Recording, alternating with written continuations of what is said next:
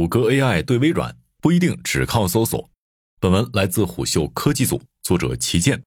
你好，我是本栏目主播金涛。美国当地时间五月十号，一年一度的谷歌 I/O 开发者大会正在进行着。要是按照往常的惯例，谷歌在大会上都是一副先行者的姿态，骄傲地向外界展示着它那些最前沿的 AI 技术。可是今年，这位 AI 巨头竟然有一些不一样了。虽然这次大会上，谷歌的发布的节奏还是和以前一样，推出了 Palm 二大模型、Bard 升级版以及 Gemini 多模态模型，但是在外人看来，这些技术好像是少了那么一点点的新玩意儿，看起来怎么更像是一名焦虑的追赶者呢？毕竟，微软和 OpenAI 掀起的这场 AI 大模型竞争的浪潮里，只要你不是先行者，那就注定只能追着别人的背影跑。其实，谷歌在 AI 赛道上跑的也不慢。这两年的谷歌 I/O 大会也一直没有离开过 AI，而且说起来，今年的 AI 大会的 AI 味儿还更浓了一些。不仅是 Bot、Workspace 这些微软已经涉及过的产品赛道，谷歌还把生成式 AI 加到安卓里了。一直以来，Bing 一直被我们看作是微软打造大模型的一个入口，这几乎是一个完美的组合。但其实对谷歌来说，它的杀手锏并不是用户量更大的搜索，而是安卓系统。这种生态就好像给谷歌建造了一道护城河。不过，在 AI 竞争中，这种逐鹿输赢究竟如何，就要看现在技术的迭代速度，还是需要时间考验的。但是，这种搜索并不是大模型的唯一底牌，生态的优势又能让它领先多久呢？这都是微软需要考虑的。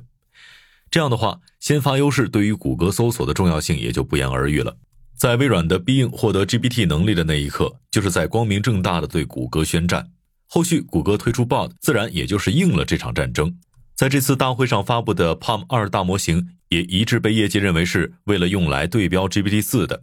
事实上，在2022年 I/O 大会上展示的 Palm 模型参数量，在当时就已经达到5400亿了。就单看参数量，可是比当时 OpenAI 主打的 GPT 三还多了不止两倍。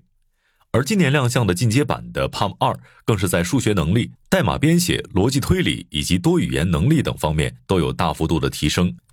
现在基础大模型在不断的升级，谷歌搜索引擎里用到的大型语言模型对话机器人 Bard 也升级了，而且也增加了引用功能，让它的内容变得更加准确了。还有导出功能，用户呢也可以把结果一键导出到 Gmail 或者是 Docs 里。这么来看，谷歌确实有进步，但是对于竞品 Bard 还是慢了。在 Bard 更新这些功能不久之前，微软的 New Bing 就已经把那些新功能几乎宣布了一遍。但是，就算这样，在大模型的竞争中，先发优势又能够决定多少呢？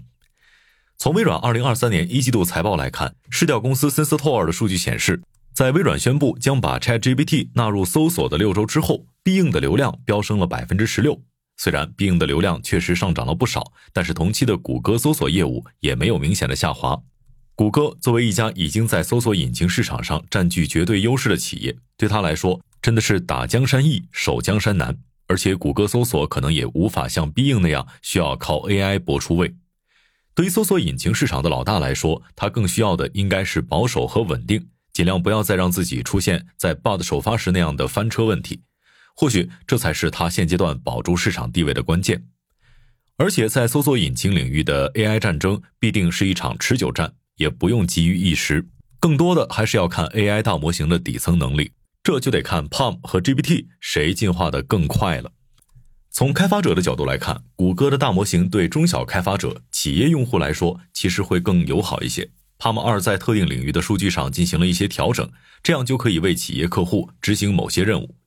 Palm 二里面包含的壁虎模型，甚至可以让用户在手机里上手。这样一来，不仅降低了开发成本，还拓展了应用开发的可能性。而且也不需要绑定云服务的 AI 应用，可以在最大限度上保护本地数据的安全。当然，对于企业用户来说，Palm 二模型会更容易落地实施，因为它针对不同场景开发出了不同的小模型。目前，谷歌内部已经有超过七十个产品团队正在使用由 Palm 二构建的产品。I/O 大会上就展示了其中的两款行业模型。很快，这两种模型也都会通过谷歌云提供给特定客户。从搜索到企业应用，综合来看，在接下来的 AI 竞逐中，谷歌和微软谁能够拔得头筹，还真的是很难说的。还有一个问题，安卓生态能够成为谷歌 AI 的壁垒吗？本次大会的亮点之一就是谷歌在安卓上加入了 AI 功能。在谷歌最新公布的安卓十四当中，也加入了两项 AI 功能。Magic Compass 可以用生成式 AI 帮用户改写句子，而安卓系统还可以利用生成式 AI 制作带有 3D 效果的个性化壁纸。除了这些应用功能，谷歌还推出了专门为安卓开发的 AI 编码机器人 StudioBot。它不仅可以生成代码、修复 bug，甚至能够回答关于安卓应用开发的很多的问题。或许这才是谷歌 AI 最重要的一步棋。目前，New Bing 和 Bug 都围绕搜索引擎开放了插件体系，而且两家也都提到了把 OpenTable 预订餐厅以及 Instacart 订货配送的功能结合起来，尽量为用户提供更多的可延展的服务方式。可是，无论开放多少插件，这种只可以在搜索引擎里使用的插件功能总会有局限。因为对于用户和服务商来说，如果你的插件模式实现的功能有限，跨平台整合能力也不足，那么最后就很有可能会导致用户的实际操作变得很复杂，又或者是降低了服务商的跨平台服务能力。除此之外，还可能会遇到插件的开发者生态问题，这涉及到两个问题：一方面，搜索引擎作为基础平台的开放性到底能不能满足开发者需求？另一方面，应用的场景范围必须在搜索引擎的 AI 平台，然后才能培养开发者。这也就是说，它设置了一个开发门槛。而对于谷歌来说，虽然它的插件生态也是刚刚起步，但是毕竟谷歌拥有安卓生态的庞大开发者社群，一旦把 AI 能力加到里面，很快就能够建立起一套繁荣的 AI 生态。在这样的安卓系统的 AI 应用生态体系里，它很可能会先微软一步，为谷歌构筑起一条生成式 AI 的护城河。